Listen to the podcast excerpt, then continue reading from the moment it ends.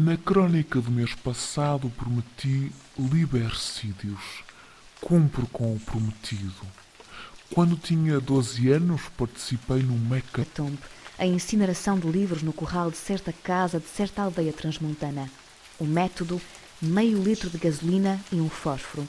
Os supliciados, algumas dezenas de cartilhas marxistas-leninistas de péssima qualidade intelectual, manuais de instruções para instituir ditaduras do proletariado e promover revoluções culturais à mão.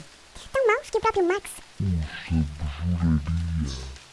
Exemplos: os kolkhozes, cooperativas agrícolas soviéticas, por M. Mimrikov, e o panfleto, não assinado, A Revolução Cultural nos Campos Chineses.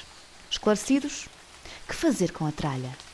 Impensável enviá-la para bibliotecas escolares. Sobretudo, havia que mantê-la longe da diáspora. Queimá-la e transformá-la em fertilizante cinério surgiu como único desfecho possível. Foi assim que, por algumas horas, o meu espírito adolescente viu o mundo não pelos olhos de Dom Quixote, como até à data sempre vira, mas pelos do cura e do barbeiro. Até hoje sem entender por que pouparam às chamas o Amadis e o Palmeirim de Inglaterra. Não é digna de nota a chama libertada pela combustão das páginas.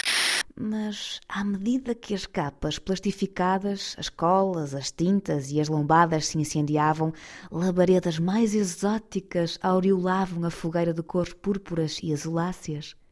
Entendamo-nos, não se tratou de um hecatombe, mas de um exorcismo. Mal sucedido, porque de alguma forma os espíritos dessa literatura marxista transmigraram e regressam agora para me assombrar.